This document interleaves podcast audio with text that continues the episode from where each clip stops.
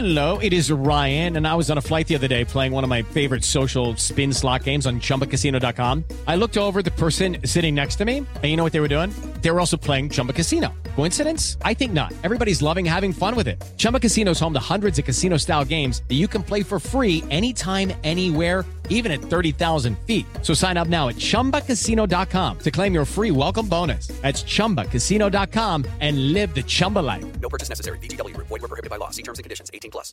Não obtiveram resposta. Apenas eles falaram: segue a fila e apresenta o passaporte da vacina ou, se não, o teste PCR. Curto e grosso que eles estão passando para esses passageiros que estão desembarcando aqui no Terminal 3. Muita gente indignada, posso dizer isso para vocês. Pois é, Michael Mendes. Depois traz mais informações também dos passageiros que precisam fazer conexão, né? Porque é um atraso muito grande por aí. Lembrando que a portaria do governo só passa a valer a partir do dia 11. É isso. Bom, agora 10 horas. Repita. 10 horas e termina aqui essa edição do nosso Jornal da Manhã. Ouvinte, espectador, mais uma vez, muito obrigado pela sua audiência ao longo de toda a manhã. E claro, durante toda a tarde, a gente vai acompanhar, continuar acompanhando essa movimentação no aeroporto e essa desinformação que atrapalha a vida dos passageiros. Muito obrigado mais uma vez. Todo o nosso conteúdo está no Panflix e voltaremos amanhã, Cali, na sexta-feira. Até lá. Pois é, Thiago Berraich. Obrigada, obrigada pessoal pela audiência, pelo carinho e a gente se vê amanhã, sexta. Tchau, tchau.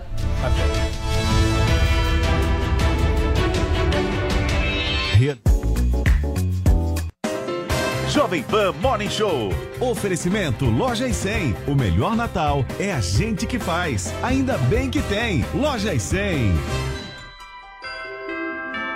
Já é tempo de realizar todos nossos sonhos, conquistar. Vamos juntos para onde tem mais amigos, mais amor também. Loja 100. Esperança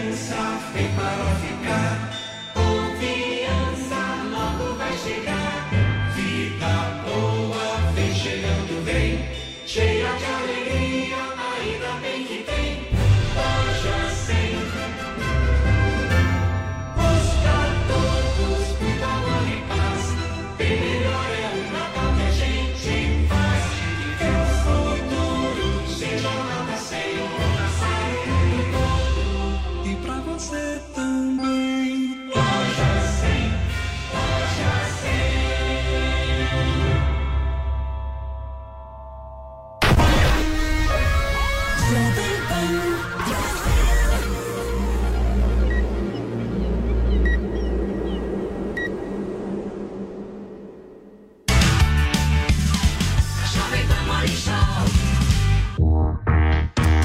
dia, minha excelência. Chega mais porque aqui na Jovem Pan News começa agora a sua revista eletrônica. Esse é o nosso Morning Show. Aqui tem política, entretenimento, comportamento, tudo junto, misturado. E o programa de hoje tá daquele jeito que você gosta, hein? Porque nos estúdios da Jovem Pan em São Paulo, nós vamos receber o vereador Fernando Holliday. É ele que tá pulando fora do barco do novo para apoiar o Sérgio Moro, hein? Nós vamos falar das movimentações políticas de olho nas eleições de 2022, muito mais. Adrilho Jorge quer saber, o Holiday está namorando também uma mulher hoje em dia. A gente vai trazer Fluido, essa discussão fluido. por aqui. Relacionamento fluido é sempre importante de nós comentarmos. Nós vamos falar também no programa de hoje sobre o passaporte da vacina. Gente, essa medida continua dando muito polêmica. O que falar? Tem enfrentamento do Dória versus o Bolsonaro, tem protesto no Rio de Janeiro. A gente vai trazer tudo aqui para vocês. E um grupo de juristas, para alegria da anarquista Zoe Martinez, protocolou um novo pedido de impeachment contra o presidente da República, Jair Bolsonaro. E a Paulinha Carvalho vai trazer detalhes sobre a polêmica que está rolando nas redes sociais, o bafafá que está reunindo Luiz Bate, né, Paulinha? Wesley Safadão e o DJ Ives. O DJ Ives está de volta, Paula? Ó, o Adriles já começou com o spoiler do comentário dele, a gente vai falar sobre isso e também sobre foto. uma série documental que foi lançada hoje pela Netflix, que traz Vanessa Camargo e Zezé de Camargo produzindo um álbum e também falando ali sobre a vida, sobre a intimidade, sobre desafios que a família já passou e é por isso que a nossa hashtag é hashtag é o amor. E eu tô um pouco preocupada, porque toda vez que a gente faz uma hashtag afetiva, no dia que foi hashtag reconciliação, as pessoas se exaltaram aqui nesse programa. O clima esquentou. Então hoje dei um passo acima. Hashtag é o amor. Você comenta o Morning Show. Eu espero que esse essa tag fraterna, assim, cresça nos corações dos nossos participantes. Eu acho que não vai ter treta hoje. Imagina. Não, vai ser super tranquilo, então participem. A hashtag é o amor, é a nossa tag de hoje. No final do programa, Paulinha seleciona os melhores. E a gente recebe aqui no Morning Show, como nós falamos, o vereador da cidade de São Paulo pelo Partido Novo, Fernando Holliday, que já está aqui conosco. O senhor está bem, doutor Fernando? Muito prazer, viu? Tô ótimo, é sempre um prazer estar aqui com vocês. Uma honra aí particip- você participar aqui do nosso Morning Show. Eu já quero começar aqui justamente com polêmica, meu caro, porque você faz parte do Partido Novo e você está almoçando com o Sérgio Moro. Eu quero que você explique pra gente. E eu quero, que, eu quero te fazer uma pergunta. Qual é o nome do candidato do Partido Novo? Não, não, não. O Partido Novo ele tem um pré-candidato à presidência da República muito claro, que é o Felipe Dávila, que está trazendo propostas, acredito, muito importantes aí para o futuro do nosso país. Mas eu sou um defensor no Partido Novo de que nós nos juntemos à candidatura ah, ah, de Sérgio Moro, porque nesse momento o mais importante é nós criarmos uma alternativa realmente viável às principais opções que nós temos hoje, que é Lula e Bolsonaro. E acredito que o Partido Novo não deve ficar de fora caso ah, ah, a candidatura do Moro se demonstre realmente viável e se consolide lá na frente. O Holiday, nós temos conectado também aqui, vai te fazer pergunta, vai participar do nosso programa, o jornalista raiz dessa emissora, José Maria Trindade. Fala, Zé, bom dia pra você, seja muito bem-vindo. Ô, Zé, tem alguma pergunta? Sabe aquela bem apimentada pro Holiday? Sim, claro. É, sobre o Partido Novo, que tem esse nome de novo, né? Mas é chamado aqui de o PSOL da direita, né? É, é PSOL muito- da direita. Ai, ai. É, é muito pragmatismo, né, vereador? Olha, eu acredito que o Novo é um partido que naturalmente está se amadurecendo, né? Está amadurecendo ao longo do tempo e acho que contribuiu muito o fato da gente ter agora o governo de Minas Gerais. Agora nós teremos também a reeleição do governador Zema, do Romeu Zema, que vai ter que fazer articulações para formar coligações para se reeleger, senão vai ficar muito difícil a disputa lá em Minas Gerais. E até então o Partido Novo não tinha que lidar com esses dilemas. Então acredito que é uma questão de tempo também. Conforme o tempo vai passando, o partido vai passando por novos desafios e esses desafios vão amadurecendo a instituição, né? Adrilis, Querido, eu queria te perguntar sobre esse namoro de vocês, seu especificamente, com o nosso querido Sérgio Moro. Eu considero o Moro um dos poucos heróis da história da República, um herói que eventualmente combateu oi. firmemente a corrupção. Mas tenho minha, meu, meu pé atrás dele como político. Por exemplo, ele fez parte, foi costela do governo Bolsonaro e critica o Bolsonaro acerbamente por uma leniência em relação ao combate à corrupção, que eu concordo. Mas como você vê, por exemplo, a atuação do Moro em relação ao STF, que foi quem, objetivamente, o agente ativo de destruição da Lava Jato, inclusive da sua reputação, que soltou bandidos. Até agora, Moro tem sido reticente ou leniente em fazer algum tipo de crítica ao STF. Como é que você vê a relação do Moro em relação ao governo Bolsonaro? Que, o que tudo indica, não foi e não está sendo corrupto, e que ele reputa praticamente corrupto, aí, comparando mensalão com emenda parlamentar, e a atuação também leniente do Moro em relação ao STF, de respeito à instituição que praticamente destruiu o combate à corrupção no país. Olha, eu acredito que o, o Sérgio Moro, primeiro em relação ao governo Bolsonaro, é, ele cometeu um erro, até para não ficar a impressão de que eu não acho que Moro cometeu erros, etc. Mas cometeu um erro ao entrar no governo, não ao sair. Sair foi realmente a escolha certa, porque é, ele era um ministro que não tinha mais nenhum tipo de autonomia. Aliás, a autonomia que lhe foi prometida quando ele foi convidado a participar do governo. E agora, com o lançamento do livro dele, acho que fica muito claro que a preocupação do Moro não é fazer uma crítica ou ser eh, leniente, digamos assim, ao STF, mas sim fazer uma crítica respeitosa às decisões do Supremo Tribunal Federal. Porque o que a gente tem visto por parte do atual presidente da República, infelizmente, é o justo oposto. Quer dizer, é o desrespeito, é o ataque pessoal a ministros do Supremo, o desrespeito à independência do judiciário, ataques baixos, eu diria, até é, é, de baixo calão a uma instituição independente do, do Poder Executivo. E eu acho que o Moro tem essa preocupação de não passar a mesma impressão de radicalismo que o bolsonarismo tem contra o Supremo Tribunal Federal. Ô, Holiday, mas seu tom era diferente no passado, não era? Você tinha um tom muito mais incisivo no passado, justamente contra o Supremo. Por que que mudou? Olha, eu, na verdade, cheguei até a fazer protestos em frente à casa de ministros do Supremo e tudo mais. Qual ministro? É, do Teori Zavascki. Inclusive, uma das mensagens da Vaza Jato é o Moro dizendo que os tontos do MBL foram na frente da casa do Teori fazer um protesto. E realmente era um erro.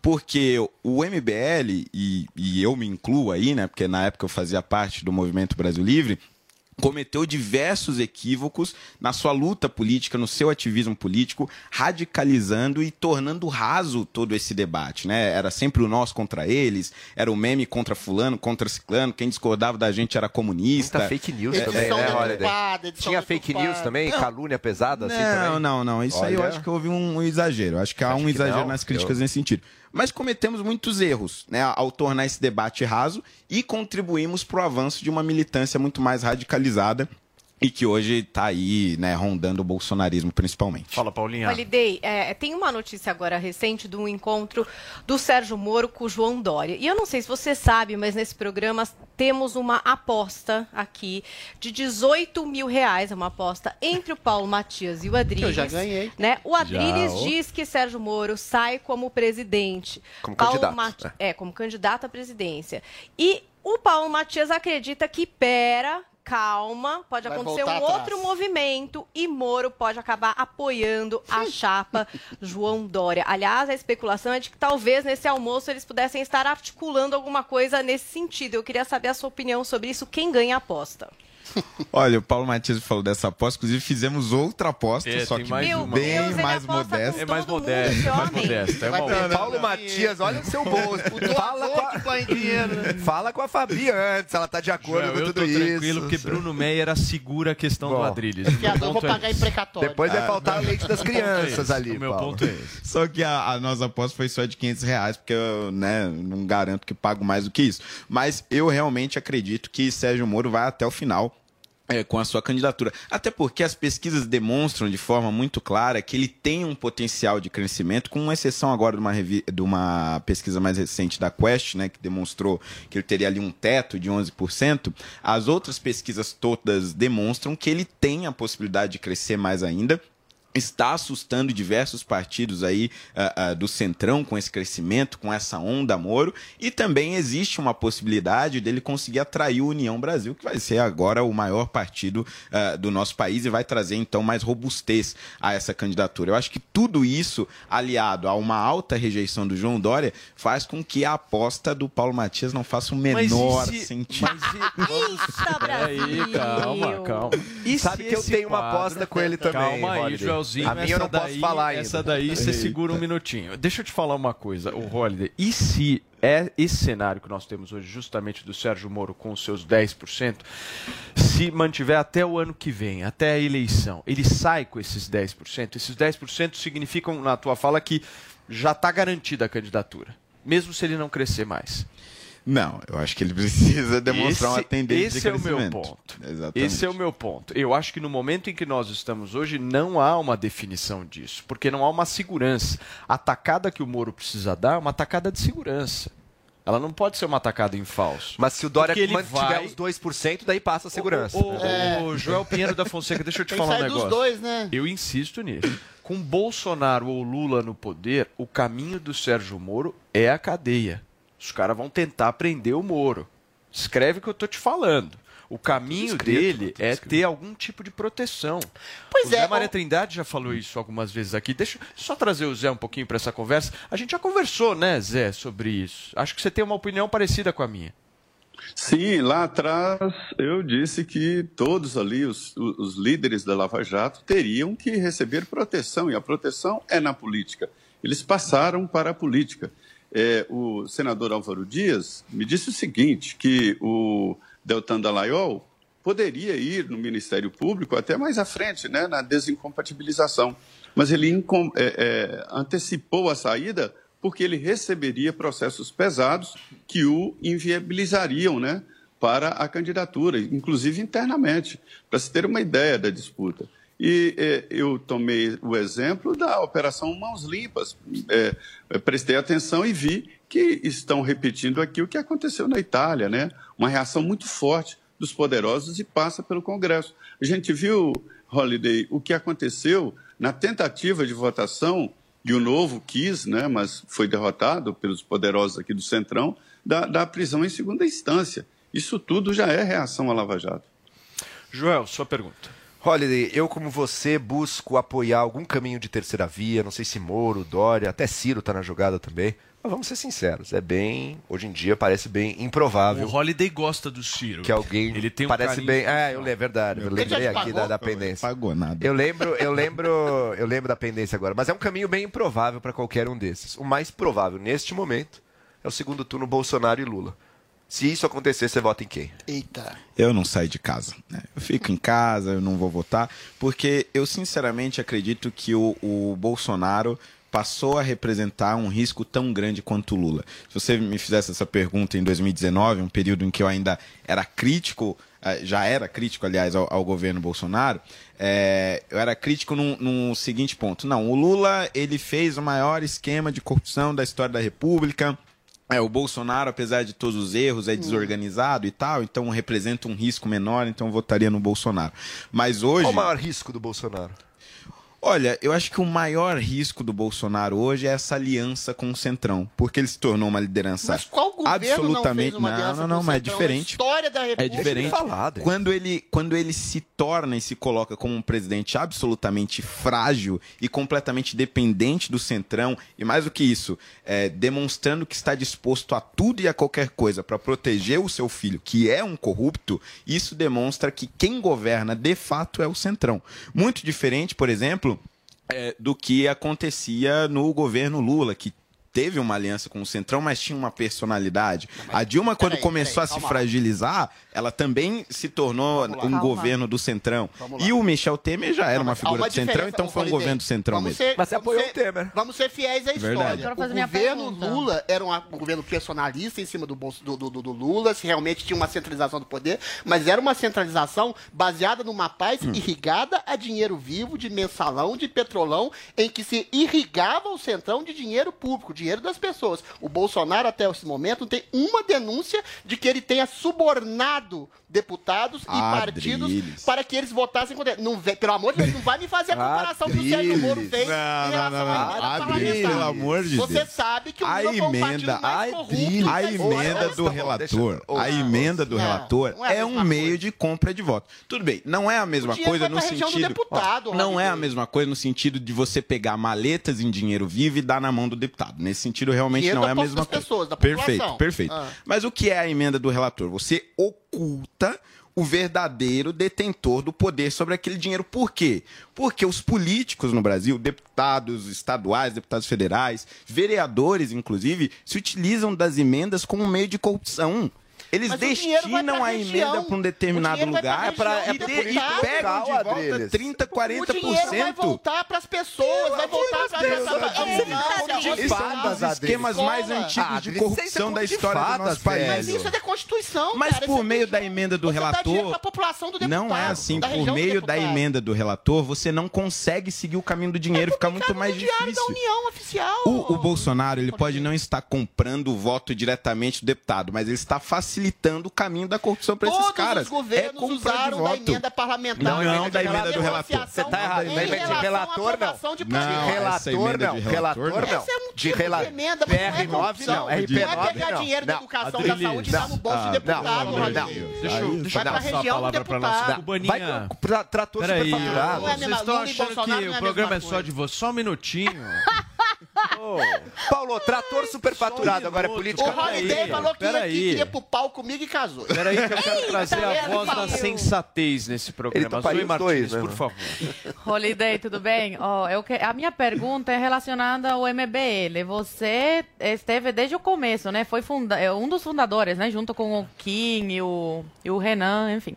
Como você vê a decadência desse movimento? Porque o movimento tinha muita força, né? Na época do impeachment da Dilma, conseguiam mobilizar milhões de brasileiros, colocá-los na rua, né? A favor do, do impeachment. E agora, esse ano, a gente viu a, o- a manifestação que o MBL tentou organizar aí, junto com a esquerda, anti-Bolsonaro. Para fazer oposição ao presidente. E a gente viu que foi um fiasco. Como você vê essa, essa decadência? Começou um, um movimento que conseguia mobilizar multidões e agora um movimento que ninguém escuta. Será que as pessoas perceberam que é um movimento de oportunistas, onde eles só visam o interesse próprio e não o bem do país? Porque, por exemplo, agora apoiam o Moro, que é um desarmamentista, estão apoiando para a presidência da República, sendo que tem uma publicação de 2019, vocês comemorando aí, né, que uma, uma jurista perdeu o, o, o cargo por, por ser desarma, desarmamentista, vitória, né, do, do armamento. Como, como você vê isso? Eu sei que você não faz mais parte do, do MBL, mas fez parte por um bom tempo e eu queria saber se você saiu por essa mesma questão de,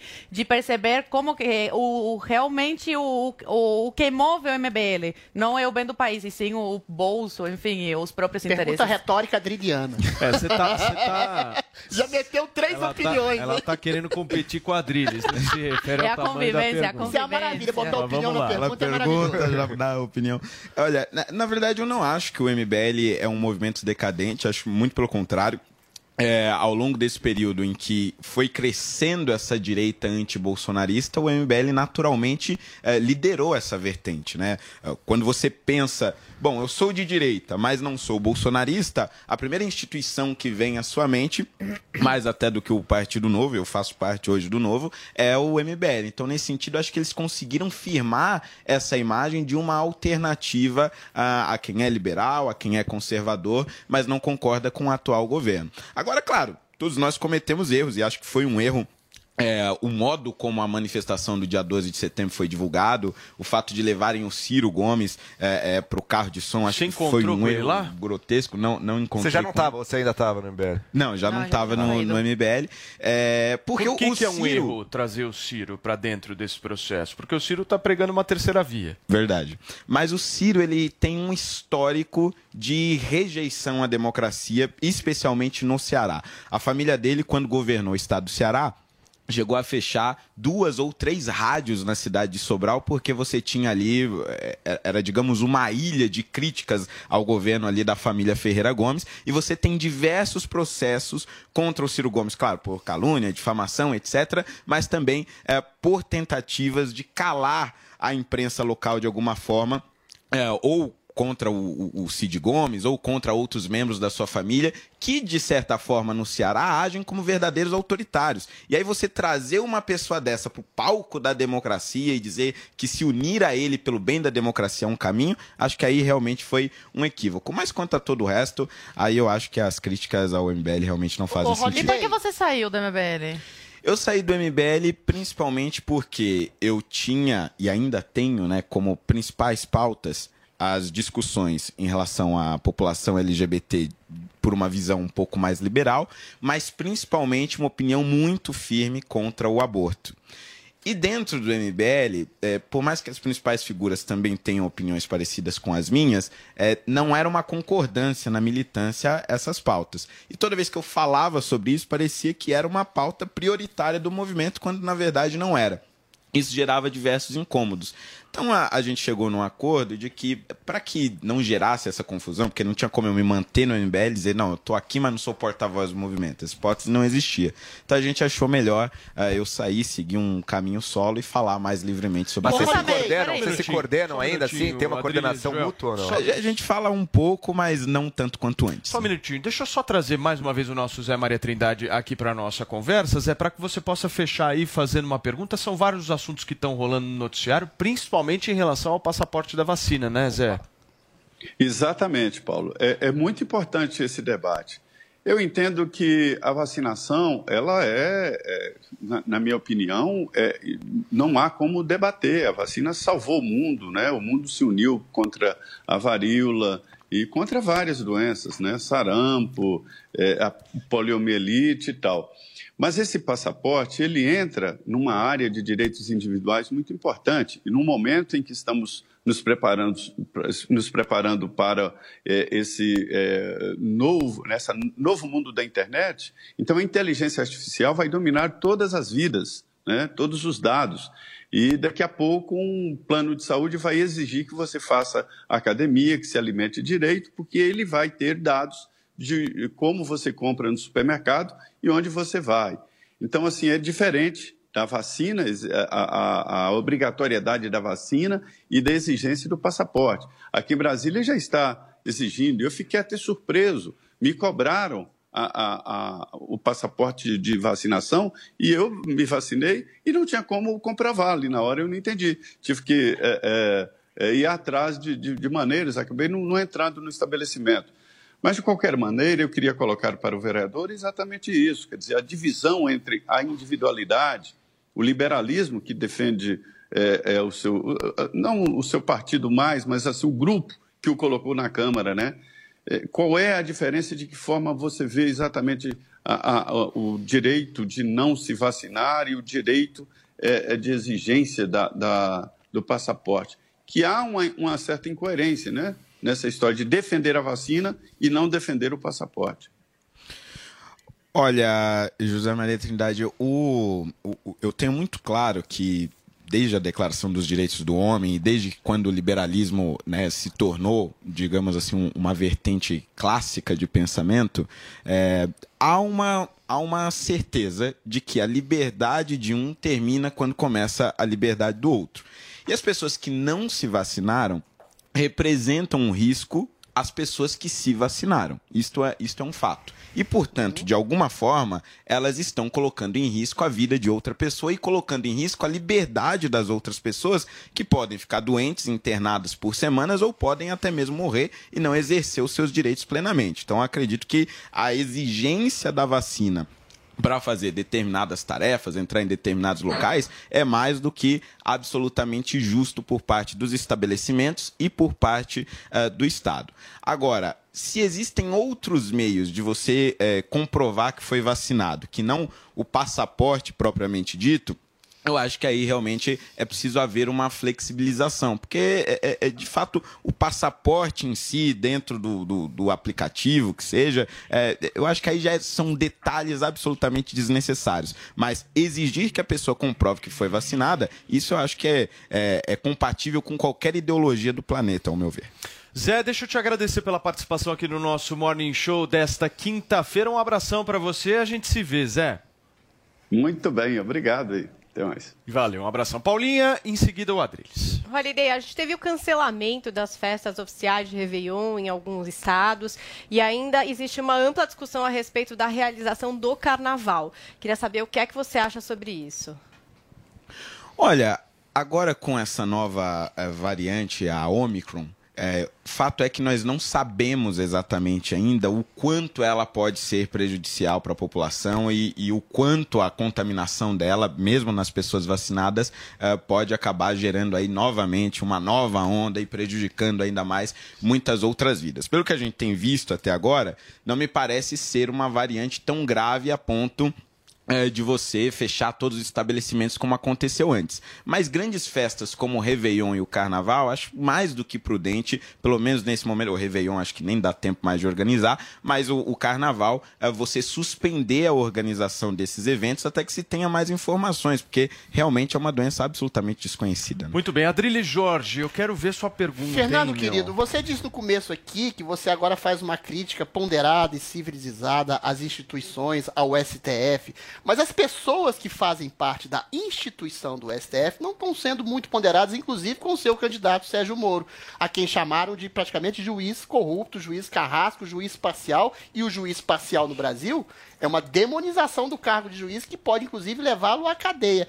O STF tem sistematicamente prendido pessoas baseadas em lei de segurança nacional, em inquéritos espúrios, sem devido processo legal, tem soltado bandidos, tem pratica- praticamente de- devolvido dinheiro aos bandidos, ou seja, uma coisa assim, que é uma subversão completa da instituição de leniência em relação à corrupção. Como é que você faz uma crítica respeitosa a quem não tem respeitado a instituição e tem sistematicamente atropelado os direitos fundamentais do cidadão de defesa, de defesa pública e de leniência em relação ao desmonte da Lava Jato e a soltura de bandidos e a soltura do maior bandido vivo da nação, do maior corrupto que é Luiz Inácio Lula da Silva. Como é que você combate diplomaticamente quem hipocritamente está solapando os princípios democráticos dentro da própria instituição?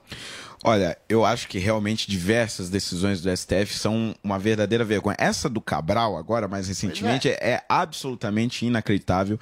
Ah, o modo como Gilmar Mendes expõe boa parte dos seus votos, acho uma coisa assim, absolutamente grotesca e indigna ah, da Suprema Corte, mas eu penso da seguinte forma, se você se utiliza das mesmas armas eh, eh, que essa que essas pessoas, e, e se você começa realmente a atacar as instituições, levar a discussão para um lado pessoal, não vai sobrar Mas não é uma absolutamente crítica às nada. pessoas que fazem parte das instituições. Como é que você faz? Como é que você legitima a sua defesa em Não, cima o dessas Adriles, pessoas? estão tem um outro ponto nessa história também que é importante, né? Porque se você não critica o Supremo hoje, você virou esquerdista.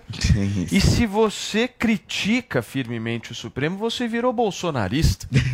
Mas é verdade, é verdade. O debate público ele tá assim, ele tá num negócio Distingue entre os ministros, né? Você falou do Gilmar, olha, o Barroso tá do lado oposto. Exatamente. O Barroso Barroso quer proibir opinião pública Você na pode ser contra dele, É, opostos. eu discordo em várias coisas do Barroso, por exemplo, em relação ao aborto. Tem discordâncias frontais, mas ele é um dos grandes é, defensores da Lava Jato dá no Supremo. poderes ao STF que manda hoje mais que o Legislativo que o próprio Presidente da República? Sim, mas Como é que aí você faz é isso? por Como uma é atuação do legislativo que não faz Ah. frente ao é poder que tem. É, o legislativo é Como completamente é que se resolve isso, meu caro Fernando Holliday? Aí são eleições, né, Adriles? Não tem muito segredo. tem que Tem votar fazer uma nele. reforma política, uma reforma Não, porque o- Holliday, Não o que vai acontecer- Não existe outra forma a não ser você ter um Senado forte, uma Câmara dos Deputados forte, que realmente. Mas aí é transferir a reformule as responsabilidade. do Não, mas aí é o mesmo discurso que a gente sempre ouviu da transferência da não responsabilidade para as pessoas. Mas você não acha que a não existe Constituição... Então, mas, mas Holliday, ó, veja só, vamos parar pra pensar quem tá votando. O cara foi lá em 2018 e apostou justamente no discurso igual a esse. É, isso E é aí? verdade. Você não acha que é um problema da Constituição que dá É, plenos o poderes? cara ao foi lá, o que votou e tá- Mas votou mal pra caramba, né? Votou nos o caras que problema- gritavam e não peraí, sabia peraí. resolver nada. Deixa ele responder. Você não acha que o problema é mais embaixo, é na, Constituição que dá plenos poderes ao. Supremo que faz o que quer, como quer, quando quer? Eu acredito que nós precisamos de uma reforma eh, constitucional. Não Sim. de uma nova constituinte, que isso aí eu, eu acho um absurdo. Mas nós precisávamos tirar muito, muitos aspectos constitucionais que nós temos hoje e transformá-los Por que em leis você acha um ordinárias. absurdo a nova constituinte? Eu acho que eu. Bom, primeiro, você tem vários, vários direitos ali garantidos que eu acho que não precisariam ser constitucionais. Poderiam ser leis ordinárias que têm uma maior facilidade de serem modificadas ao longo do tempo. Mas você tem ali também muitas funções, muitos poderes dados ao STF que são difíceis de tirar porque também são constitucionais. Mas veja, tudo isso que nós estamos falando, todas essas mudanças possíveis, inclusive impeachment de, de ministros do Supremo, tudo isso depende de um legislativo forte. Quer dizer, não, não existe segredo a não ser nós reformularmos o nosso legislativo. E, infelizmente, isso depende de boa parte do eleitorado que hoje ainda não tem as condições de analisar Você realmente quem acredita, são os você melhores crê no parlamentarismo? Porque a gente vota no presidente achando que ele vai mandar e quem manda é sempre o legislativo. E o cara vota no deputado que é tio, do avô, do sobrinho, que vai dar um emprego pra ele. Nada, é votou no cara que faz arminha no YouTube. E aí, você acha que o parlamentarismo seria a melhor solução ou um presidencialismo realmente concreto, como existe nos Estados Unidos, com dois partidos, uma coisa mais clara para o eleitor? Olha, eu particularmente não sou um grande inimigo do presidencialismo, né? Virou moda ali entre os liberais uma defesa muito enfática do Com 30 parlamentarismo. é difícil. É, eu, eu acho que a quantidade de partidos é o nosso grande problema hoje. Não, não que eles devessem deixar de existir, podem continuar existindo ali com verba privada, etc. Mas uma cláusula de barreira muito mais firme do que a que a gente tem hoje, acho que talvez seja um caminho mais efetivo. Mas o parlamentarismo, ele não faria com que essa instabilidade acabasse? Porque Ah. qualquer tipo de problema, quem manda mesmo é o legislativo, certo? É o legislativo quem comanda, então isso está um tá primeiro-ministro a colocado. cada mês. E É, acabou. exatamente. Assim, você fez o que tem que fazer, ótimo. Não fez, a gente te tira, bota outra e Sim, acabou. mas não toda hora arrasta. tem eleição, toda hora dissolve a Câmara, aí volta todo mundo para Porque votar o negócio de do novo. presidencialismo, por exemplo, também... o primeiro ano do governo, o cara fez alguma bobagem, alguma coisa, nós temos mais três para aguentar. É isso aí. Porra, isso destrói o país, por Mas isso como que o país assim? não anda. Não, mas tem que, ser, tem que ter um mandato, né? Quem falou? Senão faz o quê? Vai- Fica em campanha Parlamentarismo, política o querido. tempo inteiro. Não, parlamentarismo Ah, também entendi, tem um entendi, mandato. entendi, tem um mandato. Não, você tem lá o seguinte, meu, deu crise no país, esse cara aqui de alguma maneira criou Vamos mudar, instabilidade, pode ser, tchau, quem pode ser. manda é o parlamento. Mas aí é um primeiro-ministro a cada Aqui, mês aqui aqui, aqui é tudo às avessas, Holiday, porque é o seguinte, aqui quem manda é o parlamento, só que na lei não está bem claro isso. Só que na prática quem manda é o parlamento. Eu tenho a presidente da suspeita de que República qualquer sistema aqui vai ficar meio ruim Qualquer- porque a gente tem que melhorar a qualquer qualidade presidente da das República lideranças. no Brasil é rainha da Inglaterra. Quem manda é São Supremo das e. Legislativo. O cara lá pode tentar Mas uma coisa parlamentarismo aqui ali, mas tá quem manda votando. mesmo é o Legislativo e o Não, Supremo. mas eu acho que o problema fato. é que no parlamentarismo Qualquer um. você ia ter diversas vezes quedas de É, primeiro-ministro. aí. em algum momento ia ter a dissolução da Câmara. O povo ia ter que voltar de novo para as urnas Uma muito mais permanente. vezes do que no presidencialismo atual. E a eleição ela tem um custo. Quer dizer, você mandar todo mundo para a urna e não saber exatamente de quanto em quanto tempo, isso vira uma zona. Então, assim, eu, eu acho que o Brasil ele se acostumou ao presidencialismo e nós deveríamos trabalhar de forma mais realista numa reforma desse presidencialismo. E claro, isso passa, como o Joel falou, também por ter lideranças bem mais competentes do que as que a gente tem hoje. Posso trazer um outro tema Fala, aqui? Joelzinho. Eu queria trazer um outro tema. Olha, bom, você é um vereador, se eu não me engano, foi o primeiro vereador negro e homossexual eleito na cidade de São Paulo. E essa questão racial. É Bissexual agora. Não, mas, não, mas se dizia. É, Mas, mas eu uma- quero, mas eu quero uma gata, meu. Mas eu quero, não, mas eu quero falar da questão racial, na verdade, que você sempre se posicionou assim de maneira às vezes até estridente, contrária a qualquer política ligada a ações afirmativas, a cotas, qualquer coisa desse tipo. Você a gente sabe que já foi inclusive vítima de injúria racial, você já entrou na justiça inclusive por Ciro isso, Gomes. contra o Ciro Gomes pela questão da injúria racial, então você sabe a realidade disso no país.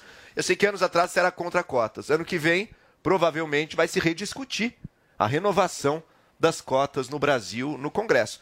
Nessa experiência que a gente tem de 10 anos, a gente viu mudar muita coisa no país. A gente viu, e se eu estou falando, você deve ter visto isso ainda de, de forma mais visceral e pessoal. Nas universidades federais, mudou. Mudou a cara de muitos alunos lá. Teve muito avanço. sabe? E claro, você vai me dizer, ah, tudo bem, mas se a educação básica melhorar, todo- no, final todo mundo vai ter acesso igual. Ok, daqui a 50 anos, quem sabe se melhorar, todo mundo tem acesso igual.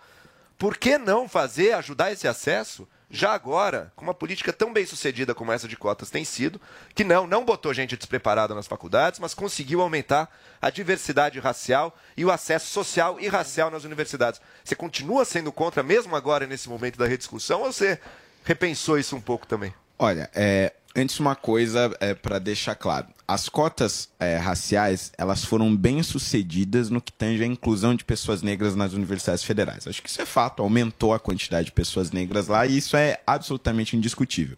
E boa parte dessas pessoas conseguiram alcançar as notas dos não cotistas.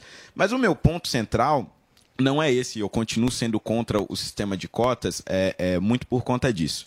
Primeiro, porque em todos os lugares onde ele foi implementado, Estados Unidos, Índia, eh, Nigéria, Sri Lanka, cada um com as suas di- diferenças regionais, etc., sempre foi com um discurso de que seria temporário e nunca foi. Quer dizer, é uma divisão por conta da cor da pele das pessoas que permanece, pelo menos nesses países, há várias e várias décadas, e aqui no Brasil acho que também a Quando tiver tendência é a mesma. desigual, né, Não, continua, mas quando bem. deixar de ser Isso desigual... é um ponto. Até hoje. Agora, o, o meu ponto central é que as cotas raciais ela tem um critério absolutamente subjetivo, que é a cor da pele. É isso aí. Então, assim, Faz você precisa social. definir Sim, quem é Você negro é e quem negro, não é. eu sou branco, o Adriles é branco, é mas, subjetivo. mas aí essa Não, é a gente, questão. Mas voz dela é Não é, ah, eu sei, pela mas cor da agora eu sou negro e você é branco. Quando você Agora eu sou faz... negro e você é Não, branco. não, Não é não, assim, não, não é não, subjetivo. Você cria uma cisão uma Não é divisão Quando você, quando você cria. Então eu sou negro e você é branco. Deixa ele falar. Quando você cria uma política pública com base na cor da pele da você pessoa, você precisa faz. colocar no papel, efetivamente, 20 quem é branco aí. e quem é negro. Fazem os comitês. Aí o que que fez o Comitê Instituto... racial. Aí o que que fez o Instituto Óbvio. Federal do Pará? Peraí, peraí, deixa ele falar. Hoje tem gente que É é. Assistindo o programa é mais legal, mas quando você tá aqui... Aqui eu- é Você não viu né? nada. Joel interrompe demais. Sim, Mas quando-. Sempre. Tirando o lugar de fala de um negro.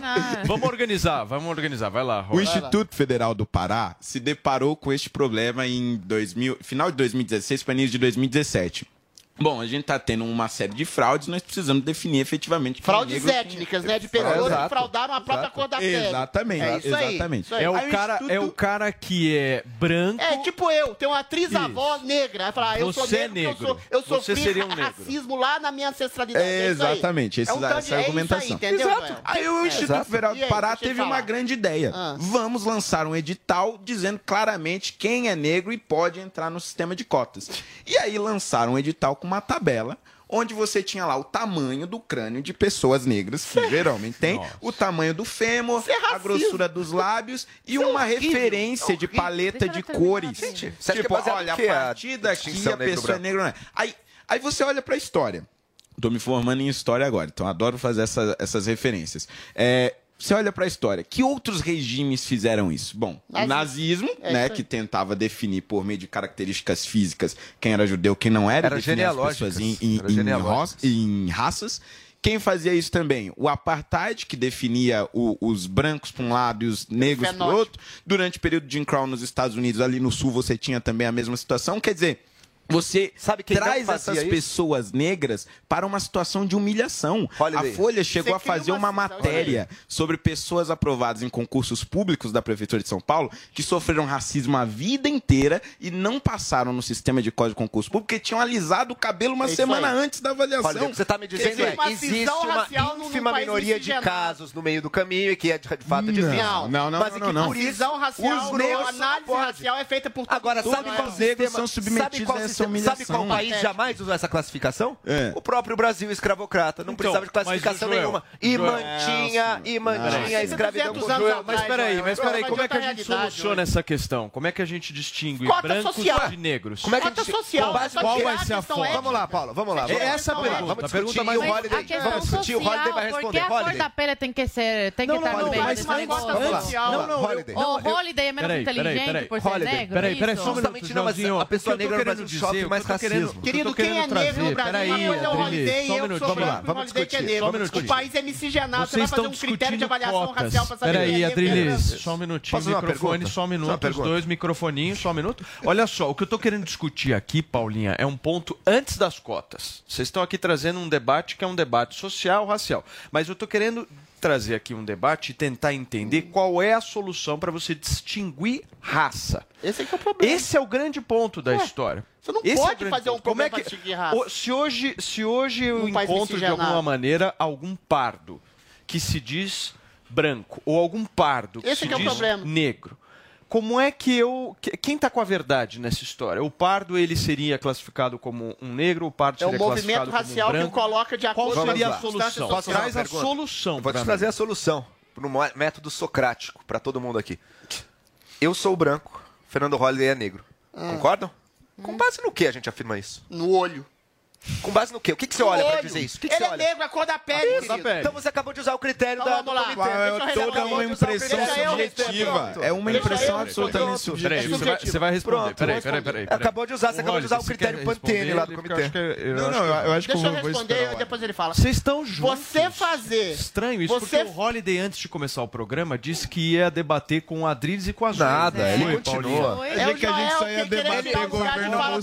Tá ele adotou o discurso polido, mas as posições é são do NBL é ainda. Tá o Joel é o senhorzinho branco querendo tirar o lugar você de quer, fora do negro. Você quer, é? sabe o que, que é você? Vamos lá. É o velho senhor tentando com a condescendência. Ele interrompe demais, você percebe, né? Interrompo você, porque você me interrompe, Adriles. Holiday, falar? por favor. Não, é não é o vez do Holiday. Agora. É a vez do Holiday. Você tá comandando o programa. Eu fiz a pergunta ele. Pro ele falar. me deu a é. Então vai, então você, você fala. Você estabelecer juntos, um princípio de um critério de separação racial no país mais miscigenado do mundo, em termos de tamanho de nariz, tamanho de, de, de lábios, de cor de cabelo, de, de, de espessura do cabelo, é um critério, como bem diz o Holiday, de racismo. Você está instigando no país, no país, racismo, no país um, um, critério de divisão, de cisão racial num país que é eminentemente miscigenado. Todo mundo sabe e percebe que o Holiday é negro, todo mundo percebe e vê que você é branco, Joel. Mas existe exatamente uma multidão, 45% de pardos no Brasil, que são colocados como negros de acordo com o critério ideológico de movimentos sociais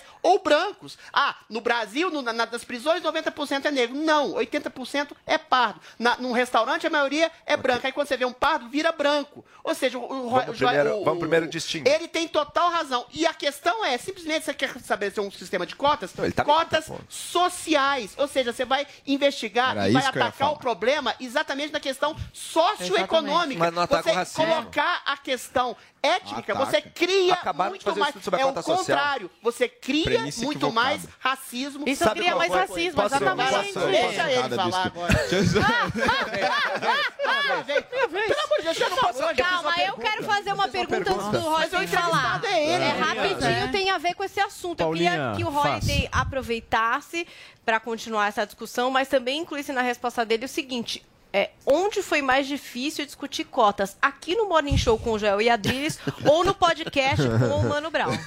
Bem mais fácil com o Mano Brown, né? É. Bem mais fácil. Lá eu Caramba. falar. Bom, mas o, o, o meu ponto é o seguinte: quando você institui as cotas sociais, você tem um critério muito mais objetivo, Claro. que é a renda da pessoa, Ah, mas quem que é pobre, onde quem ela que é se rico? formou. Para de interromper. E a maior parte das pessoas que têm renda baixa e, e, e se formaram em escola pública, estudaram a vida inteira em escola pública, são pessoas negras. Isso é um fato. Então, quando você institui essas cotas, você inclui essas pessoas negras, elas passam a ocupar os as universidades, por consequência, passam a ocupar locais de destaque, e dessa forma Perfeito, você vai vencendo perfeito. o racismo, Acabou. porque fica mais comum você ver as pessoas negras nesse lugar. Mas elas não estão ali por conta da cor da pele, mas por conta da sua é. situação social. Exatamente. Aí o Joel Boa, vai me dizer, garoto. mas Isso teve aí. a pesquisa agora Acabou dizendo que somente 1% Cota eh, dos social negros falha. foram incluídos por meio de cotas socioeconômicas. Acaba com a É verdade, mas a premissa está equivocada, porque se uma pessoa negra vai se inscrever num vestibular e vê lá a opção, bom, eu tenho aqui a cota racial que leva em consideração também a minha situação social,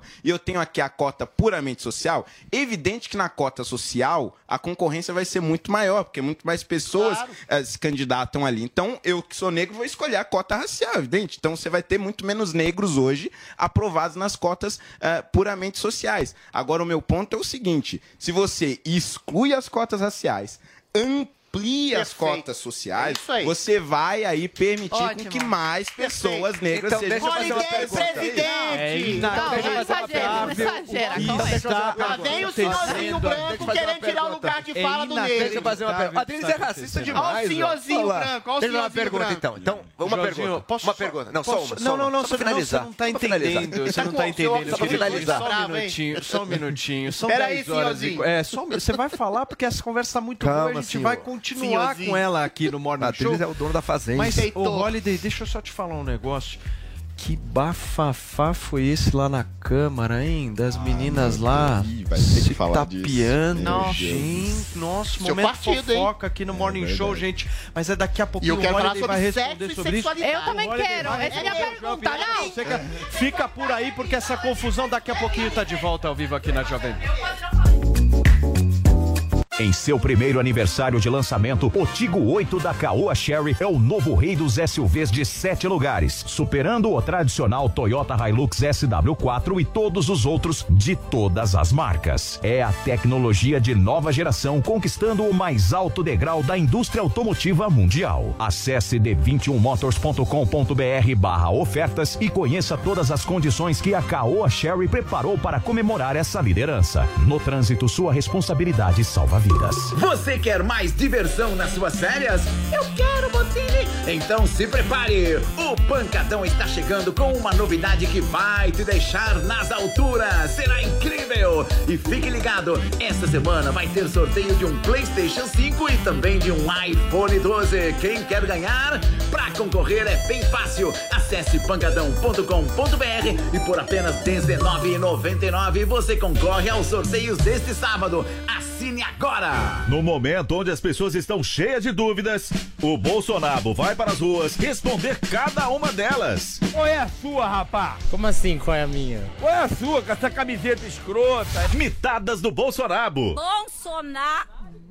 Qual é o maior absurdo que um homem pode me dizer? Que te ama!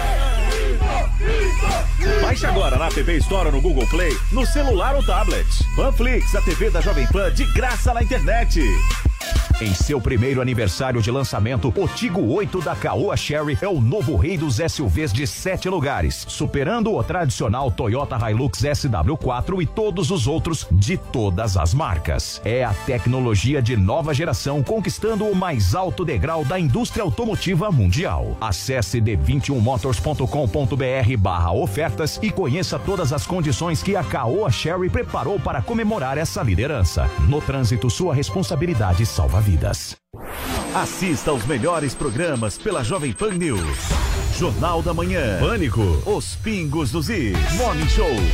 Nos canais 576 na NET Claro TV, Sky e DirecTV Go. Pelo canal 581 na Vivo TV ou também pela Oi Play. E na Parabólica, pelo canal 7 Digital. Jovem Pan News. Você ouve a melhor rádio. 100,9.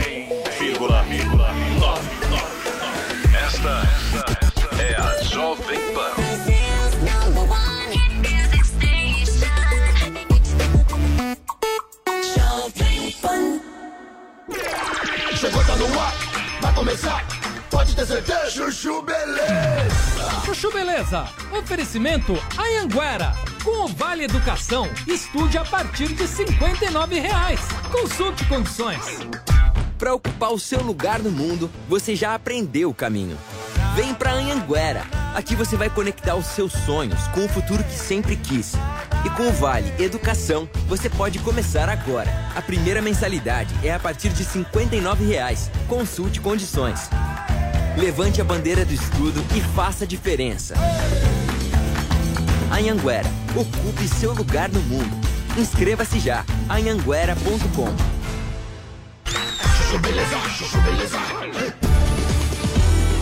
Sandra, meu nome é Sandra.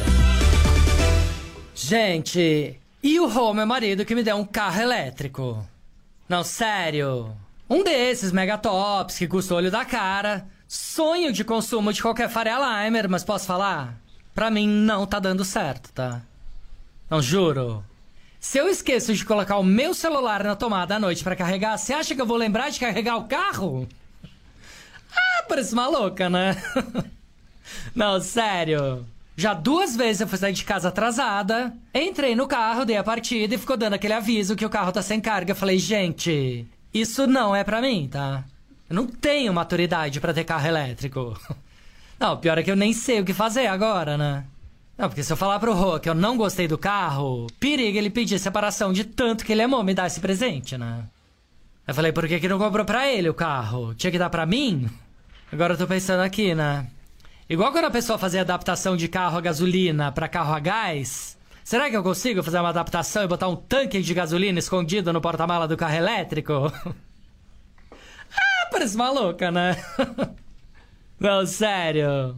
Muito mais fácil passar num posto de gasolina do que ficar quatro horas carregando numa tomada, concorda? Ou senão o Rô podia construir uma garagem dentro do quarto lá de casa, né? Assim, quando eu fosse dormir, eu ia olhar pro carro e lembrar de carregar o celular, que é mais importante, né? ah, parece maluca, né? Não, sério. Vou ver se eu convenço o Rô, tá? Assim eu mato dois coelhos com uma só tomada. Sandra, meu nome é Sandra. Chuchu Beleza. Quer ouvir mais uma historinha? Então acesse youtube.com barra chuchu beleza.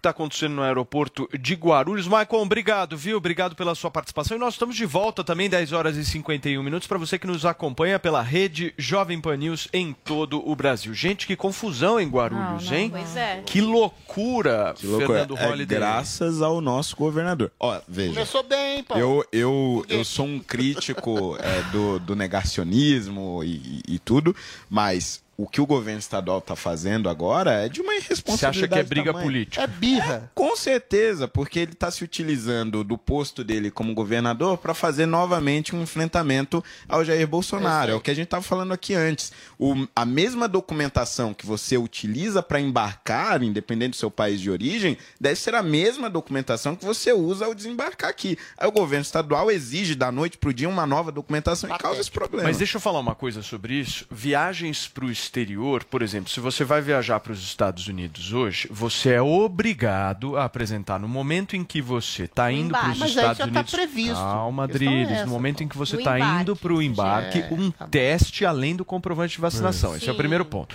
Segundo ponto, na hora de você voltar, você precisa lá no país fazer um outro teste. teste, com Não, validade de tudo bem. Mas isso é- isso é- 24 é horas aí você poder voltar, senão mesmo se você tiver o passaporte vacinação. Problema de implementação. Você vai sabendo Não, isso. Exatamente. A o questão, a questão, é, a implementação questão é a execução do Isso. processo. É, a é questão é que Não, calma, gente. Vamos ser bastante. A, a questão é o que o Holiday colocou.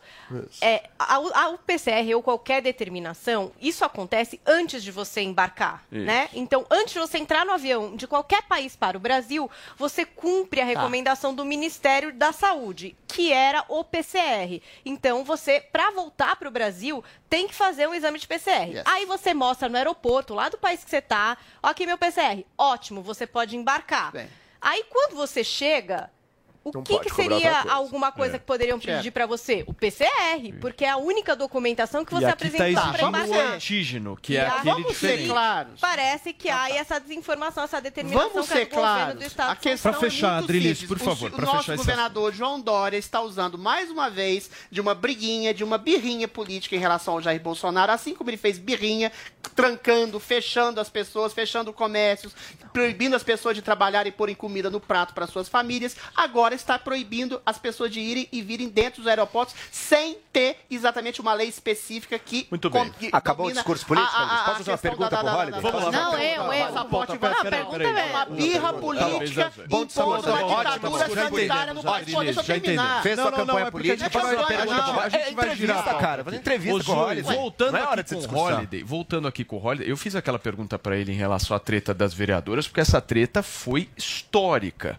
Treta no banheiro da Câmara Municipal com duas mulheres se engalfinhando. A gente, inclusive, noticiou vamos aqui discutir no isso. Morning Show, mas a gente daqui a pouquinho fala sobre isso. Antes, eu quero ouvir a pergunta de Zoe Marques. Você vai perguntar pergunta. sobre o quê, Zoe? Mas, mas posso, posso só terminar o tema do racismo? É a última coisa que eu vou perguntar. Se a Zoe liberar, sim. Se não, não. Só isso, depois você, você faz a pergunta. Tá. Obrigado. É assim, só para finalizar a questão, então, olha, sobre as cotas sociais, se diz, elas vão integrar também os alunos negros, quando for só cotas sociais. Eu só queria trazer que a opinião dos pesquisadores é outra, porque os melhores alunos das escolas públicas têm renda acima da média e são brancos, e isso co- costumam ser brancos, isso costuma desviar os resultados. Mas ok, temos duas interpretações diferentes sobre o efeito aí desse estudo. Mas supondo que só a cota social se mostra incapaz de fazer também a inclusão racial da maneira que a cota racial fazia, daí você passaria a defender a cota racial? Não. Nem, ah, então não era esse motivo. alguma. Então não era esse motivo. Não, não, não. O meu, o meu motivo principal de ser contra a cota racial é justamente você colocar as pessoas negras sobre essa, eh, eh, essa situação de humilhação e, na verdade, racial. fazer com que você estimule cada vez mais É a o fato de ter que racial. distinguir o branco do negro no teste ali. que você acha Exatamente. Esse é o principal motivo. Tem outros, claro. Zoe, vai lá. Cara, eu quero fazer uma pergunta meio polêmica aqui, Holiday. Cara, pra mim o Holiday, pe- pelas coisas que ele tá falando aqui hoje, ele tá mais pro lado meio conservador do que pra um liberal MBL, viu?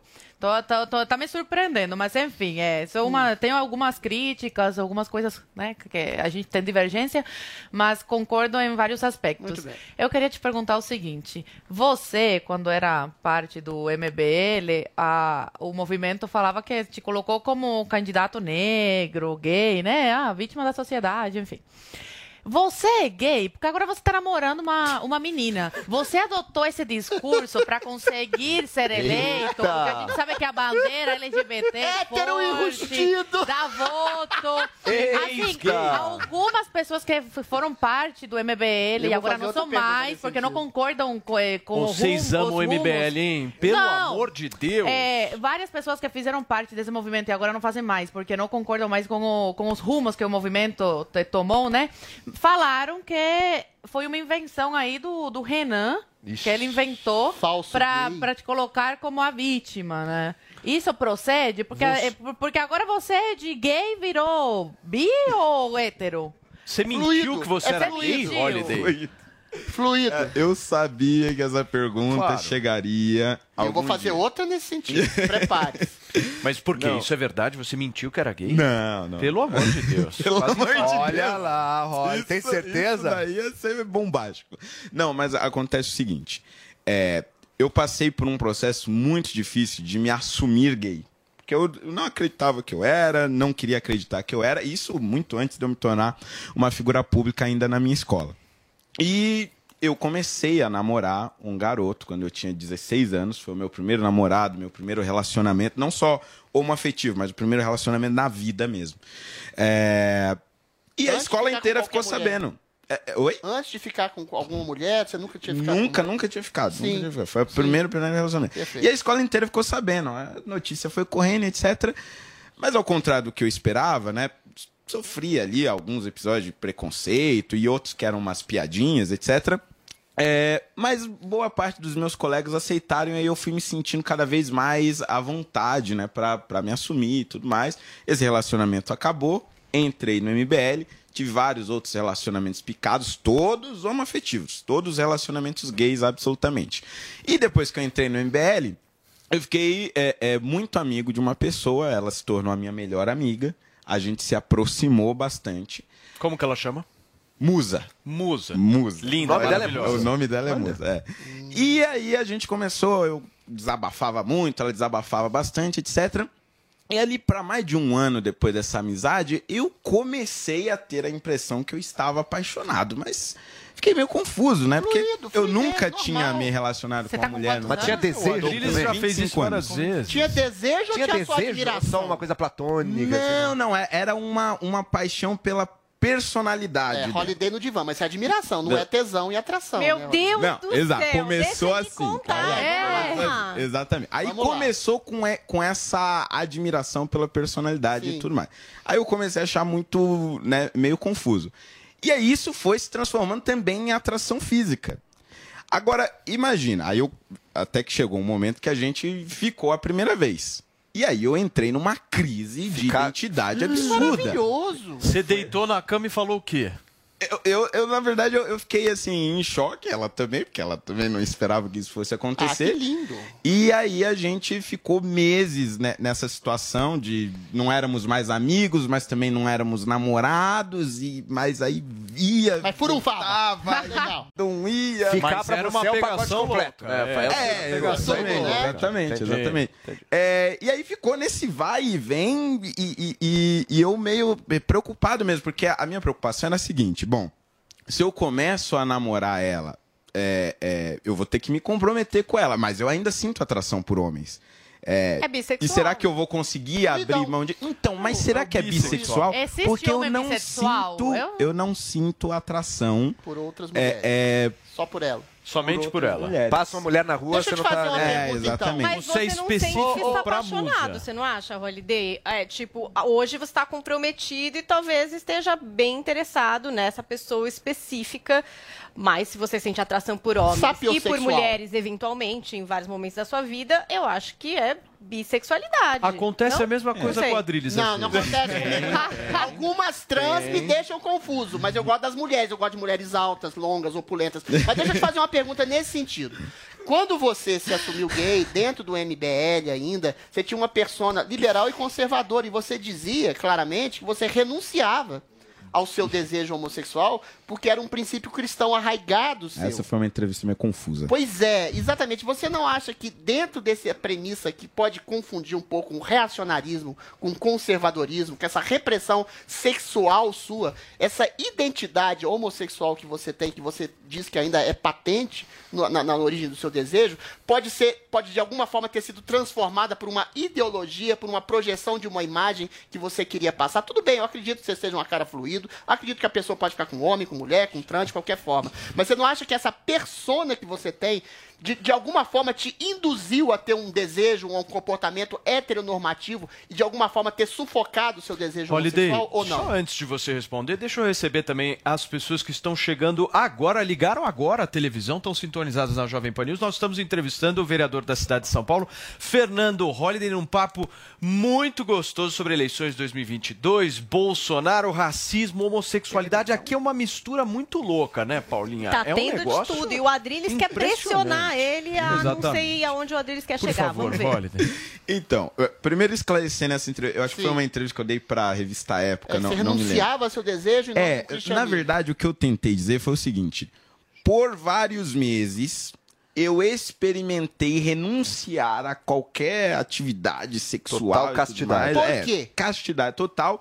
Em respeito à minha religião, porque é o que diz a Igreja Católica, não é? Tá. Se você diz a- se você tem a tendência homossexual, você deve renunciar a ela e, e seguir pela castidade. Tá. Só que eu queria dizer que eu não consegui, eu falhei Ah, você quis dizer que você tava falhando. Você quis dizer que tava falhando. É, não, mas, do- mas era uma entrevista escrita Tentou. e aí o modo que saiu, saiu como se eu ainda fosse caso. Mas não, eu, eu tentei e não Ah. consegui. Falhei nesta missão. É, então eu não acho que foi isso, porque eu já tinha me resolvido, porque eu, eu já tinha concluído. Bom, Como eu não homossexual. consigo ser casto, exatamente. Sou homossexual, sei que vou ficar com homens e, e acho que vou me casar com um homem um dia, etc. Estava resolvido quanto a isso. Aí chegou Aí chega a dona Musa e bagunça tudo. Eu, eu fui pra terapia, ela também, porque assim, não, não era uma coisa que eu esperava. Até eu conseguir entender que, na verdade, é, é, eu tava amando, amando uma pessoa pelo que Ah, ela que é. Você já estudou o pelo nosso Kinsey, né? Da questão da fluidez etc. sexual, do 0 a 6, que às vezes você tem períodos diferentes da sua vida, uma fluidez mais pra hétero, pra homo, e algumas pessoas Isso é têm uma muito condição complexo sexual mais pra mim. Depois eu te mando os estudos legais sobre Tem isso. muitos estudos legais que o Adriles traz sobre esse tema pro Morning Show. Muitos. Coisa boa. São vários. Mas você no futuro, Turma, então você não sabe, né? uma Talvez esteja aberto a relações com outros homens ou mulheres de Não, novo. hoje, você tá se totalmente você me aberto. pergunta hoje, eu quero me casar. Você vai se casar com Ah, Olha só gente, que não tenho sombra de dúvida, quero Mas você ter não tem filhos, desejo por etc, outras etc. mulheres? É isso que eu Não. queria te perguntar. Não Só por tem. ela. Ah, tanto é que elas nem, nem se preocupam com ciúmes de, de outras mulheres. O ciúme dela é com outros homens. Agora, você tem sorte, tem muita mulher que rejeita o homem que já ficou com o homem. É isso aí. Tem muita mulher que rejeita. Agora, Holiday, você falou que as questões aí, os direitos É. LGBTQIA+, é, são coisas que você é, se preocupa bastante, que até gerou talvez esse afastamento do MBL, se eu entendi direito. Queria que você falasse um pouco se você sente que esses direitos estão de alguma forma ameaçados, é, se a gente avançou muito nisso, como que você entende que a gente está nesse momento? Olha, é, eu, eu sou da tese de que não existe uma política pública efetiva para você melhorar a vida da, da população LGBT no país, a não ser o combate ao preconceito e o combate aos crimes contra essa população. E algumas, e algumas políticas públicas mais específicas ah, para as travestis, que sofrem muito hoje no meio da prostituição, das drogas, e têm uma expectativa de vida em torno dos 35 anos. 50% de suicídio. É, é, acho que tirando é, esse- esses pontos mais específicos, acho que não tem muito o que se fazer no âmbito das políticas públicas. E em 2019, eu fui convidado pelo Departamento de Estado dos Estados Unidos a visitar o país e a conhecer diversas políticas voltadas à população LGBT, inclusive por parte do Partido Republicano, que é a direita de lá. E eu percebi que há uma discussão muito maior ah, ah, dentro da direita americana sobre essas causas LGBTs e sobre meios de você tornar esses LGBTs mais independentes por meio da iniciativa privada. Então, hoje no Brasil, eu defendo que nós tragamos e- e- essas discussões também para a direita, essas discussões também para o meio empresarial, para a iniciativa privada, é, é, mas do âmbito das, das políticas públicas, acho que tirando algumas questões específicas, não resta muito o que Holiday, fazer. deixa eu te fazer uma pergunta. A conversa está muito boa aqui. Nós já recebemos alguns políticos aqui. Toda vez que eu faço essa pergunta, a pessoa fala assim: não, político não trabalha mesmo, então eu posso ficar mais. Você pode ficar mais com a gente? Bom, posso ficar um pouquinho mais. Só um pouquinho mais? Posso Podemos? ficar. Podemos fazer o terceiro bloco então. Fernando Holiday aqui ao vivo no Morning Show. E eu quero saber sobre a treta, meu caro Adrilho Jorge, das duas vereadoras. Porque o Holiday É estava lá. Tava lá. É do partido, Queremos estava lá. Vocês Será lembram que tem dessa uma treta? culpada, uma provocadora, vereadora. uma pessoa- Quero saber disso, né? Galfinhando no banheiro. O Holiday assistiu. Daqui a pouquinho ele conta pra gente o que, que ele achou sobre isso. A cozinha mais trash do mundo está na Panflix. Aí você corta bem picadinho que isso aqui tem que render pra 27 porções. Tá, bem, bom? tá ótimo. Aqui os competidores encaram uma dura jornada com os chefes mais temidos do Brasil. Cinco, 5 segundos dá pra fazer muita coisa. três segundos. Dois. Mito que é mito. O que foi, Furril? Nada. Fala na cara. Tonavo, eu estava aqui e a sua produção me entregou essa vassoura. O que, que eu faço? Olha, varre e voa!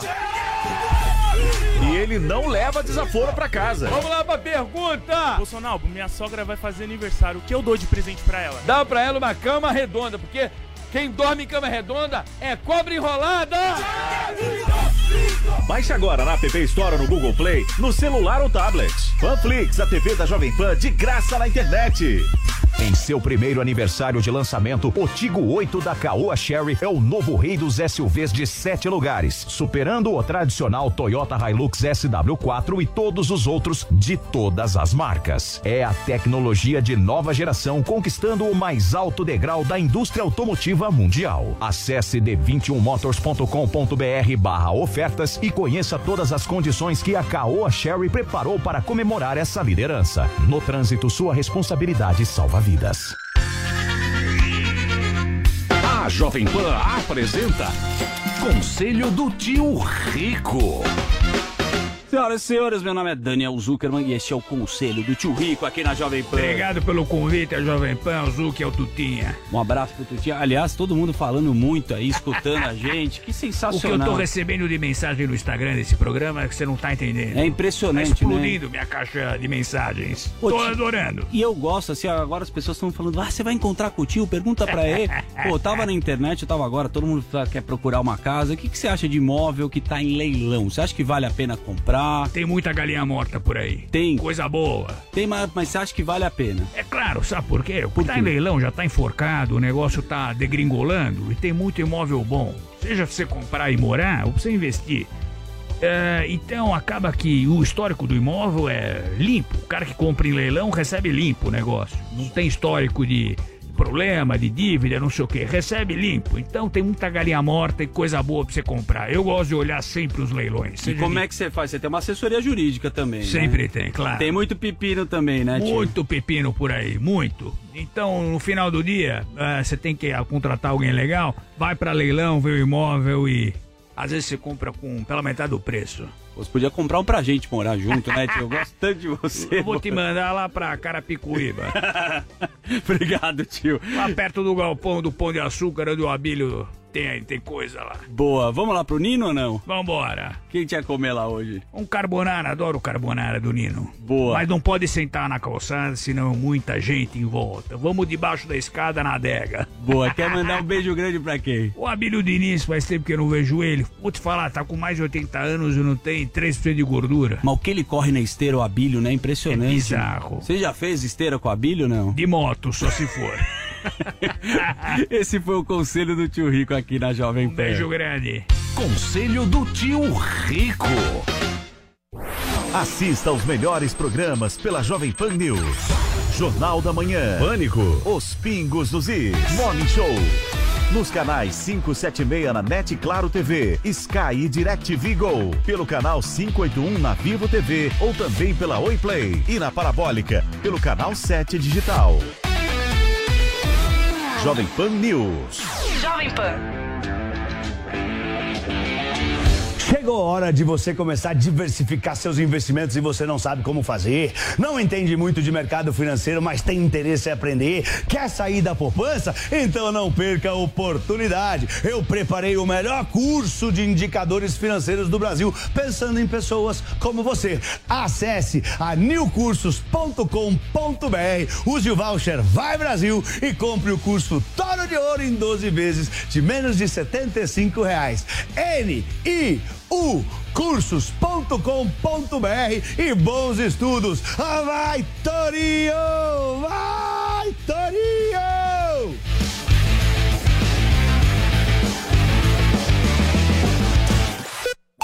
This is the number one. The number one hit music station. Jovem Pan.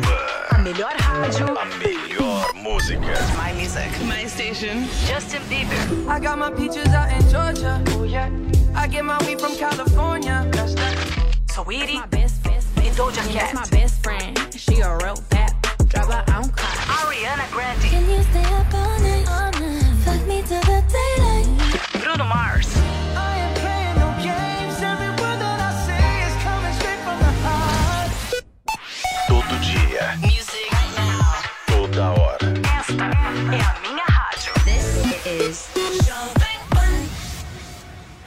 Prepare-se para a maior festa que você já viu. Aniversário da The History é neste sábado no Clube Juventus. As famosas performances da The History, show de luzes e os DJs Visu, Cadico e Iraí Campos. É neste sábado, aniversário da The History, no Clube Juventus na Moca. Ligue 3047 4410. Ingressos antecipados no Clube do Ingresso e bilheterias do clube. Esta é a Jovem Pan.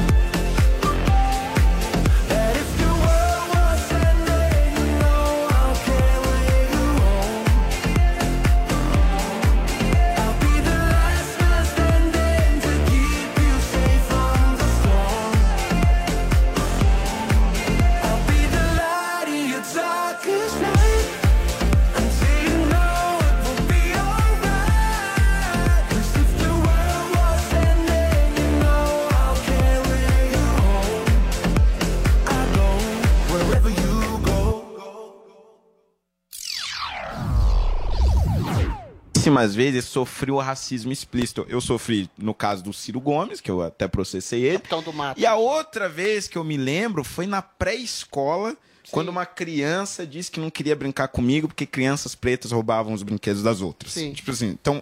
É, é, Essas duas únicas vezes você sofreu racismo na cor da pele. explícito, exatamente. Agora, Explícito, mas velado você então, é sente? isso que eu ia dizer. Ah, eu, Adriles. Agora, o racismo velado, que é aquela pessoa que, que te olha com um ar de desconfiança, é que evita sentar perto de você, isso já aconteceu várias vezes. Aí, só que aí é um, é um problema, porque ela pode só não ter. Só, sei lá, me olhar com uma cara feia porque eu não usei desodorante naquele dia, ou porque eu tava mal vestido, ou pode ser subjetivo, porque eu você sou tá negro dizendo, mesmo. é. Exatamente.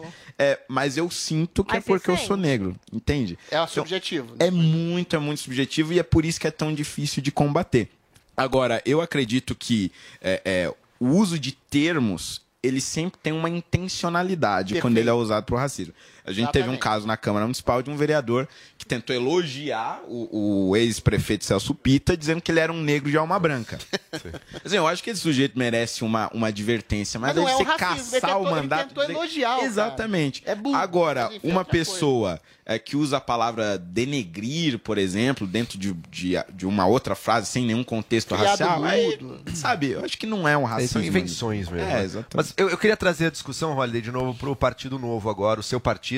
Mas ficou claro aqui também que você tem uma adesão muito grande ao Sérgio Moro, né? Portanto, a ideia de uma filiação possível ao Podemos, em algum momento, deve ter te ocorrido também. Eu pergunto no sentido da sua estratégia. Você quer sair candidato para deputado, correto? Deputado federal. Qual será o partido que seria estrategicamente melhor para você? O novo que provavelmente terá menos votos, elegerá menos deputados, mas que talvez você seja um dos cabeças de lista ali, ou você é um dos candidatos mais notórios, ou o Podemos, que deve ganhar bastante voto, ainda mais com a presença do Moro, mas em que você talvez não seja o, o top de lista ali. Não, Estra- o, o Holiday vai carregar a votação Mesmo do no Podemos? partido. Mesmo vai no Podemos? Mesmo no Podemos? Não, não, não. Não. Tô me Ah, referindo do ao novo. partido Do- novo. É Quais são os claro. outros Ele é um dos mais célebres, ele é um dos mais do célebres, O cara é. mais conhecido é ele. É, então é mais, talvez o novo seja estrategicamente melhor para você, então, né?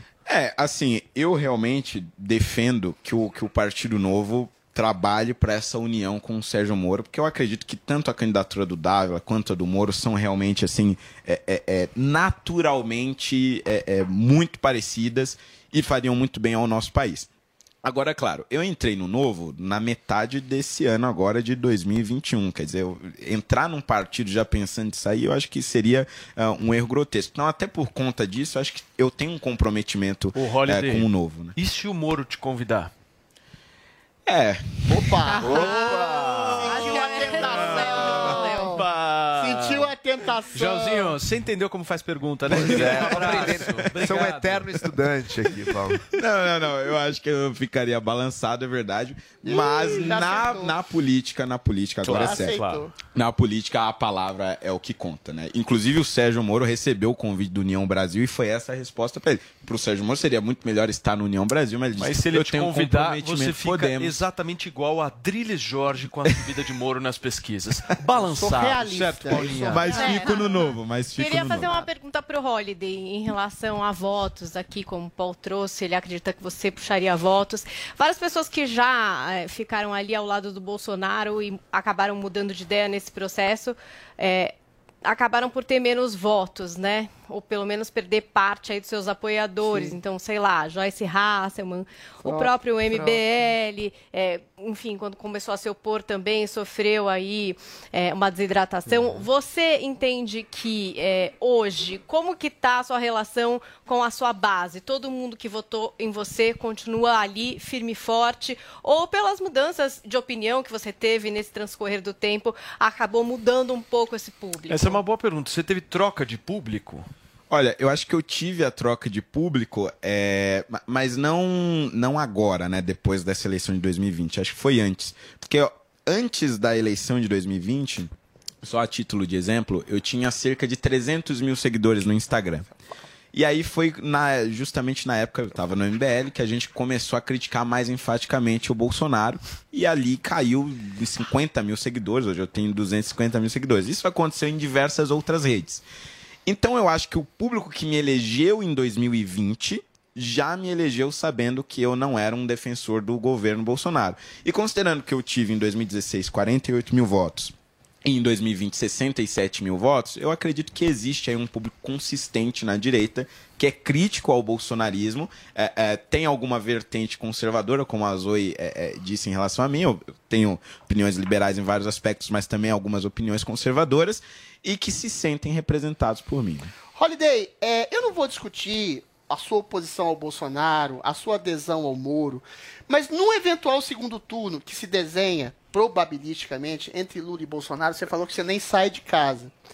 Mas você não acha que existe, da parte da, da, da política, da classe política, uma leniência e um silêncio muito grande em relação aos crimes cometidos, os crimes de achaque ao Tesouro Nacional de dezenas, de centenas de bilhões desviados da Petrobras, do BNDES, de patrocínio a ditaduras, de patrocínio a deputado corrupto. Ou seja, essa comparação entre o Lula, o governo do PT e o Bolsonaro não é realmente desproporcional e nesse legítima oposição que você faz ao Bolsonaro e que vocês fazem, muita gente faz, vocês não acham que vocês estão permitindo, nem não atacando o Lula, que ele possa crescer a ponto de exatamente ganhar a eleição e voltar mensalões, petrolões, tudo bem, o Bolsonaro tem todos os defeitos, mas o fato é, a posição dele é simplesmente simbólica. A projeção da possibilidade do fascista, do ditador, é um homem que tem defeitos, é um governo que tem defeitos, mas não é um governo essencialmente corrupto e a gente sabe disso como foi o governo Lula. Você não acha que essa ojeriza ao Bolsonaro pode exatamente permitir que o Lula seja reeleito? Você não cogita realmente voltar, sair de casa e voltar o 17 lá, o 22, quietinho, como o Paulo Matias deve fazer, assim, para não permitir que essa gangue do PT volte? Você não acha que existe essa leniência em relação, em silêncio em relação ao PT, por Olha, causa da algeria é- do Bolsonaro? é, de fato existe um silêncio que é preocupante. Tanto é que hoje, nas minhas redes, se você for analisar lá, eu, tô falando muito mais do Lula do que do, do Bolsonaro, porque Perfeito. é, ele é quem Você está é à frente nas É, pesquisas. é porque ele está à frente nas pesquisas e acho que a gente precisa combater isso o máximo possível. E acho que a imprensa tradicional também tem deixado isso um pouco de lado. E é papel nosso relembrar isso, porque o esquema é, do Lula durou muito mais tempo, muito mais sólido e foi exposto. Então é, a gente não pode deixar que o eleitor se esqueça disso. Agora, o meu ponto é.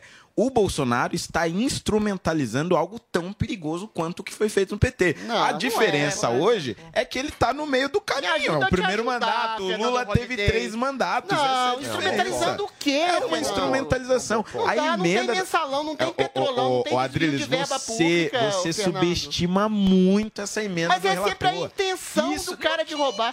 Você pode Deus, Ciro investigar. Nogueira é ministro da A Casa emenda Civil do parlamentar vai para a região do deputado. Você pode ter instrumento Investigação no da partido do Valdemar da. Costa Querido, Neto. mas até agora não tem denúncia de corrupção. Amor de Deus, o Flávio. Bolsonaro é o quê? O Flávio Bolsonaro só escapou mas das isso é denúncias. de porque... você- Ah, é pra porque ele você não ser faz agora. você tem que ter um Bolsonaro, o que, o que aconteceu?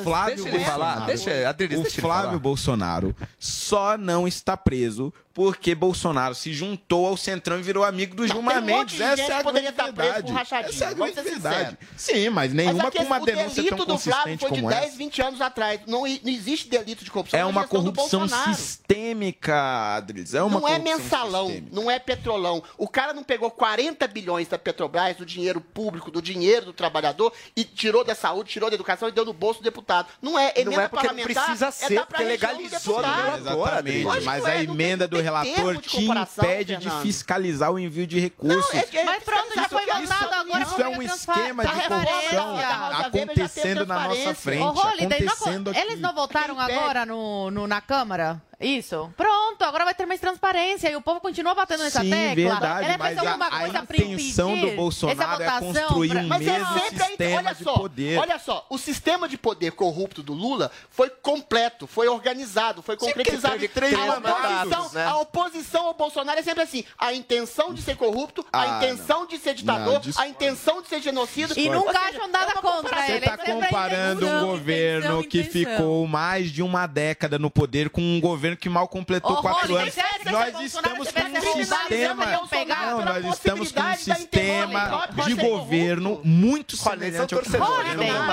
são STF, que militantes, manda no país, tá largar. contra eu vou dizer uma coisa. Fizeram um CPI contra o Bolsonaro, a mídia o contra o programa- Bolsonaro, ninguém acha nada contra o Bolsonaro, cara. Ouvindo o programa é bem mais divertido. Você acha? Participar do Aqui é militância, não vai ter, não vai ter, não vai ter. Não vai ter avanço. Militante. É militância. Tranquilo, né, Paulinha? É, olha, posso falar, nessa história aí de dizer, ah, é a suspeita de que iria cometer corrupção, por É, exemplo, um argumento que o julgamento Joel sempre traz aqui é o resultado da CPI da Covid, é, que pegou rolando. ali alguma coisa que estaria para acontecer. nada. Pera, pera só um minuto. Não, deixa eu te falar uma coisa. Tava rolando. Por favor, por favor. Ô, produção, desliga agora o microfone do Adriles e do Joel, por favor, meu. Puta negócio chato.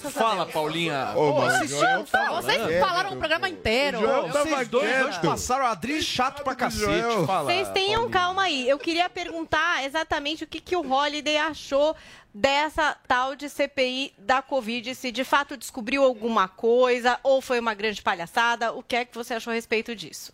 Olha, eu acho que o único grande feito relevante da CPI da Covid foi realmente ali a documentação referente à, à Covaxin, que tá muito esquisita, né? A, a compra daquela vacina, a, a diferença de uma documentação para outra, mas de todo o resto, o que a gente viu foi realmente um palco pro Renan Calheiros, um palco pro Omar Aziz. é, é, e foi uma decepção, porque eu realmente tinha esperança de que a CPI trouxesse ali é, é, informações mais relevantes e pudesse realmente emparedar o governo, mas isso não aconteceu. Paulinha, e como é que tá o amor Que hoje? raiva do Ah, governo aqui que tá tem, grande, tadinho vê? O. Adriles não para de falar, mas temos o departamento de charges digitais e memes não oficial desse programa, que é o nosso tiozão Games, que hoje fez um mashup de Adriles fez com Zoe ficou um pouco estranho. Ficou E ele gatinha, disse hein? O seguinte, ó.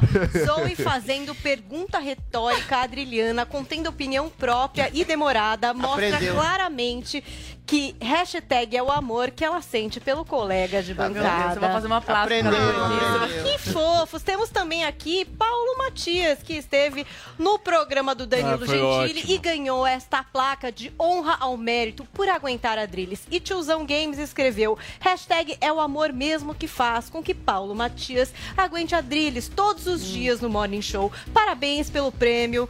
O da poltrona. Obrigado, Paula. Muito difícil sempre. Eu adoro o Adrilles, mas é difícil de aguentar. Não tem jeito. É melhor a sua cabeça. É, é difícil. O Holiday. Obrigado, irmãozinho. Obrigado por você Opa, ter já vindo acabou hoje. mesmo? Passou Uma hora e meia. Quer estender? Quer estender? Vai ficar mais Obrigado, Se não, quiser, obrigado, obrigado. Tá ótimo. Tá ótimo. É raro. Adorei, Agora, é raro, uma multiplica- hora e meia, o programa inteiro. Multiplica isso todos os dias da semana do ano inteiro e olha como eu estou. Eu só abro a boca quando eu tenho certeza. Olha como eu chego em dezembro. Destruído. Tá perdendo os cabelos. Não é, Zoe? Hein, Cubaninha? Ele tá Tá usando de um botox também já. o Botox, estresse, é, né? igualmente, todo- querida. E... Ô, Holiday, deixa eu te falar. Volta mais vezes aqui no programa, volta ma- mais certeza. vezes aqui na Jovem Pan. As portas estão abertas para você. Muito obrigado mesmo pelo papo. Conversa boa, enfim, democrática, que é o que a gente sempre faz por aqui. Beleza? Boa sorte aí na, na eleição de 2022. Muito obrigado, obrigado a todos que nos acompanharam aí também. Valeu. Drilinho, beijo, hein?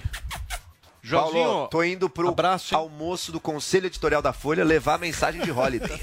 Tchau, Pede Cubaninha. Paulinha, beijo. Tchau, gente. Muito obrigado pela audiência. Amanhã, sexta-feira, a gente está de volta. Vamos tentar um outro papo também, Paulinha, amanhã? Vamos? Vamos. Sexta-feira mais leve. Mais gente aqui pra conversar A gente promete pra vocês. Beijo, gente. Obrigado pela audiência. Vem comigo nessa meia hora. Agora tem Queen, 11h31.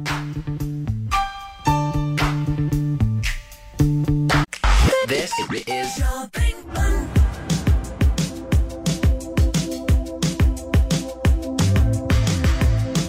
is With Lucky Land slots, you can get lucky just about anywhere. Dearly beloved, we are gathered here today to. Has anyone seen the bride and groom? Sorry, sorry, we're here. We were getting lucky in the limo and we lost track of time. No, Lucky Land Casino, with cash prizes that add up quicker than a guest registry. In that case, I pronounce you lucky. Play for free at LuckyLandSlots.com. Daily bonuses are waiting. No purchase necessary. Void where prohibited by law. 18 plus. Terms and conditions apply. See website for details.